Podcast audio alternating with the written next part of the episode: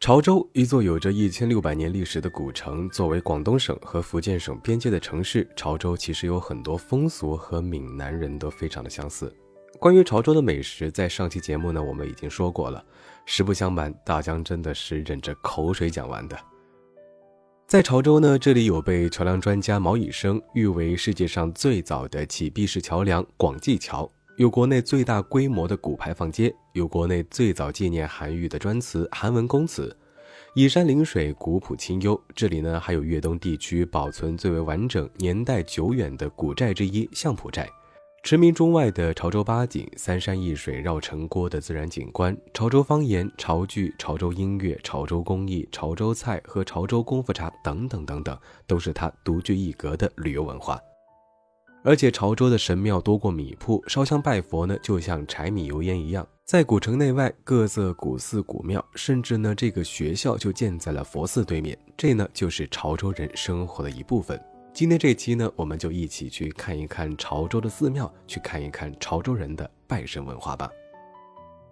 之前呢，一直有一句玩笑话啊，说如果你要叫闽南人早起追星，他们可能不会起得太早。但是如果你跟闽南人说早起去拜神，他们可能真的三四点钟就起床了。虽然呢是玩笑话，但是呢也确实看得出闽南人对拜拜的热衷。作为风俗文化和闽南相似的潮州，漫步潮州街头呢，你还会看到各种各样的古庙。跟闽南人一样，潮州人对于拜神有着特别的执着。与很多古寺藏于深山之中的名山大厦不同的是，潮州的寺庙呢，其实很多都是在闹市之中。神庙多过米铺，烧香拜佛呢，就像柴米油盐一样，是潮州人生活的一部分。来到潮州，走一走这些古寺古庙，虔诚的点上三炷清香，也是从这些寺庙中了解到这座古城的历史。提起潮州的寺院，开元寺呢，就必须要说到了。寺院呢，以地方宽敞、殿阁壮观、圣像庄严、文物众多、香火鼎盛而闻名遐迩。作为粤东地区的第一古刹，有着“百万人家福地，三千世界丛林”的美誉。该寺自建立以来呢，历代均有维修，是全国仅存的四大开元寺之一。前身呢是立峰寺，始建于唐代开元二十六年，元代改为开元万寿禅寺，明代称开元正国禅寺，又称正国开元禅寺。嘉额万寿宫，俗称开元寺呢，就一直沿用至今。整座寺院保留了唐代的平面布局，又凝结了宋元明清各个不同朝代的建筑艺术，香火鼎盛。大殿和殿台四周的石栏板上呢，嵌有唐代石刻七十八块，篆刻了释迦牟尼的生平事迹，并刻有珍奇异兽、奇花异草等动植物图案。天王殿、大雄宝殿前四座石经幢是开元寺始建时所做的。一千两百多年来历经风雨，虽然石表严重的剥蚀，图像斑驳，但是它线条明快、手法凝练的雕刻，如力士复联、双龙夺宝等图案，以及准提咒、尊圣咒等梵文尚可隐约而见。寺内呢，还有用陨石刻成的大香炉，净高十五米，由大小六层叠成。上面呢篆刻着“天人献花”的字样，以及走兽、变莲瓣、梅花鹿等图案，刀锋犀利，棱角分明，刻工精美，是非常珍贵的文物。建于明末的金漆木雕千佛塔也是璀璨夺目。此外呢，还有南宋政和四年铸造的千金铜钟、元代的铜身板等一批珍贵的历史文物。每天前来朝拜旅游的海内外人士呢，也是络绎不绝。所以，如果来到了潮州，不妨呢就来开元寺走一走、逛一逛。即使不信佛呢，也可以领略到其深厚的历史底蕴和千余年来的建筑技艺。说完这个开元寺，如果要说潮州最出名的古庙，那么就要数位于古城外围韩江边上的青龙古庙，也叫做安济王庙。对于潮州人来说，青龙庙的地位是不言而喻的，里面供奉着安济圣王。潮州人呢，通常把他叫做大老爷。潮州人对诸神的统称就是老爷，而在老爷之前加上一个大，显然安济圣王在这一带的地位非常的高。相传明朝时期，潮州城南门外呢有一个叫做谢绍仓的，做了四川永昌府府官。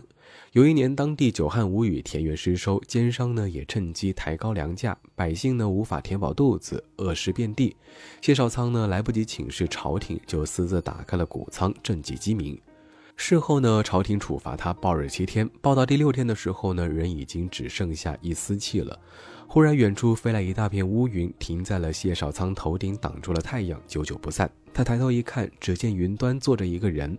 他活下来之后呢，把那个人的模样告诉乡亲，想寻找那个人报答他的救命之恩。有个老头告诉他，那个人呢，就是三国西蜀的有功之臣王抗。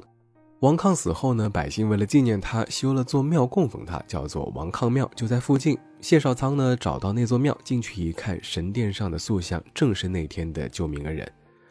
后来谢少仓告老还乡，就塑了王抗的神像带回潮州。恰好这个时候韩江发大水，情势十分的危急。神像一供进江边的青龙庙，大水就退了下去，保住了古城。潮州人呢也把功劳全归王抗这座神，还封他为安济圣王，俗称大老爷。从此呢，庙里的香火非常的旺盛，圣王的声名呢也越来越大。这座庙是始建于宋代，后来经过明代重修，再到现代再次修建。庙呢紧靠着韩江，规模不大，但是香火非常的旺盛，尤其是初一十五当地拜老爷，更是热闹非凡。历史传说归历史传说，现在的青龙庙会呢，也是广东省级非物质文化遗产。每年正月下旬的青龙庙会是潮州文化的盛会，是民俗的欢庆，更是潮州人的节日。在这里呢，你也能够感受到庞大的阵仗和盛大的气势。青龙古庙本身也是一个非遗文化的集中展示之地，屋顶的嵌瓷作品呢，精致典雅，其水准堪称潮州之最。嵌瓷呢是潮州传统民居以及古建筑特有的装饰工艺，题材包括神话传说、传统戏剧和民间故事等等。青龙庙建筑木构件、神龛、神教等处呢，均可以见到精美绝伦的木雕。潮绣呢，作为中国四大名绣之一的越绣中的一大流派，以绣艺精美细致、构图均衡饱满、色彩亮丽又具立体感而别于其他绣种。庙内大老爷以及大二夫人神袍，以及殿堂及祭台装饰，都能看到美轮美奂的潮绣。青龙古庙主殿两侧厢房外墙数十米长的瓷板壁画，艺术的再现了青龙庙会和游神的盛况。工艺精品呢，在青龙庙中无处不在。这里呢，还有李嘉诚和庄敬安先生合家喜庆的宫灯，卢志高大师画的壁画。庙门外的竹灯笼呢，都是传统的潮州手艺。这里所蕴含的文化，正是源远流长、博大精深的潮州文化的一个缩影。站在寒江之畔，看着青龙古庙这一座古城的历史呢，都融在这滔滔寒江、这袅袅香火之中。位于古城内的开元寺，千百年来香火旺盛，也是吸引了众多游客的前来。但在寒江对岸，开元寺的另一分部太佛殿却是另一番景象。相比起开元寺一千两百多年的历史，太佛殿可以说得上是比较新了。开山于一九九二年，由潮州籍泰国华人谢慧茹捐资而建，是我国汉地佛教第一座独具热带风情、规模宏大、建筑优美的园林泰国式佛殿。虽然隶属于开元寺，但是隔江相望，并不在一起。因此呢，如果不熟悉的话，游客还是很少会来的。太佛殿的占地面积不大，第一眼呢就看得出是泰式风格的金碧辉煌，跟开元寺一样。太佛殿呢也是免费开放的，门口呢有少量的停车位，也有公交车站，交通还是比较方便的。游客从这个大门进去呢，便可以看到这座仿泰国云石寺的建筑物，整体风格呢是仿照曼谷的云石寺而修建。大殿是重檐多面式屋顶，装鱼鳞瓦，巍峨壮观，呈品字形。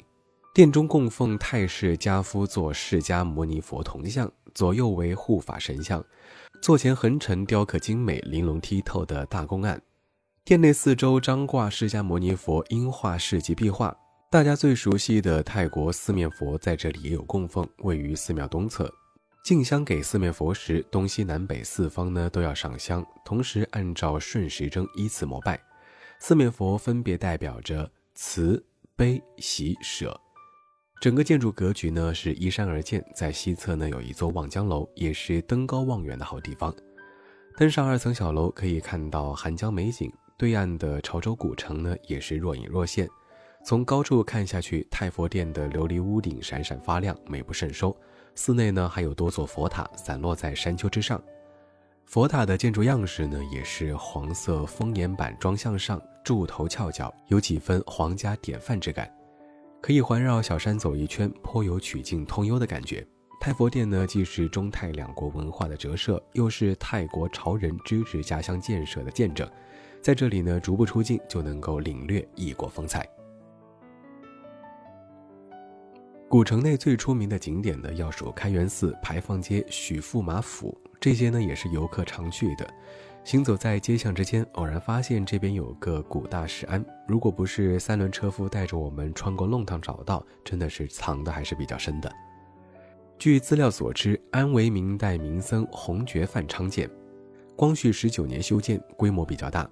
现在庵内呢存有乾隆三十六年重修香火碑等七块清代碑记，还有百年的铁树。后来几经变迁，曾一度作为学校，直到九十年代重新修建开放。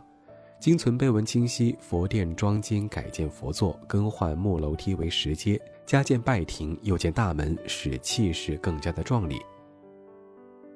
整个庵的格局比较紧凑，屋顶是潮州著名的嵌瓷工艺，寺内所有的佛像呢都是金碧辉煌。走入庵内最显眼的建筑呢，就是一座高十八米的四层四重式楼阁，称为慈恩阁。阁内中空，每层有扶梯回栏直达阁顶。通过窗户可逐层外观古城景色，向内呢则可逐层环瞻观音大士圣容。观音菩萨像高十一米，慈眉慧眼，慈悲安详，左手结印，右手清净瓶，有两道通廊连接山门。廊内塑观音大士十八化身像。慈恩阁里的观音大士，据说是潮州地区最大的一尊金身观音，足有两三层楼高，法相尊严。整个寺庙是免费开放的，可以看到不少本地人来此朝拜。前面有提到潮州文化和闽南文化的同源性，所以潮州人的神怎么能够少得了妈祖呢？潮州天后宫位于潮州广济门边，天后宫呢建于元世祖至元二十五年，是潮州城唯一一座春秋二季的天后宫。天后宫呢是潮人迁徙的见证。城堤外移的佐证，其特殊的二层建筑及后来发展为义工供奉观音妈祖的特殊布局。庙前楼亭由花岗岩石以仙鹤、鹿、狮、象、人物、吉祥物浮雕、碧度镶嵌而成的元代工艺，在全国天后宫中均是少见。听到这里，大家可能会非常的疑惑，为什么大江会讲这么多的寺庙公馆？一直听大江节目的小伙伴应该知道，虽然大江不是信徒，但是呢，确实很喜欢去一个地方就去当地最著名的寺庙看一看、拜一拜。祈福是一方面，更重要的是呢，你在这些地方可以看到历史遗留的痕迹，它的建筑、它的文化，以及在这里面拜佛拜神的人，又何尝不是烟火气的一种呢？所以大家如果出去玩，有空也可以安排一两个寺庙公观逛一逛，一定会让你对当地文化有另外一层不同的感受。好了，本期节目到这里就先告一段落了。看过潮州的拜神文化，我们下期呢接着去潮州古城看一看，感受一下更接地气的潮州文化。我是你们的老朋友主播大江。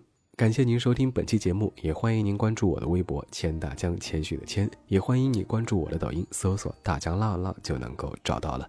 我们下期节目再见喽，拜了个拜。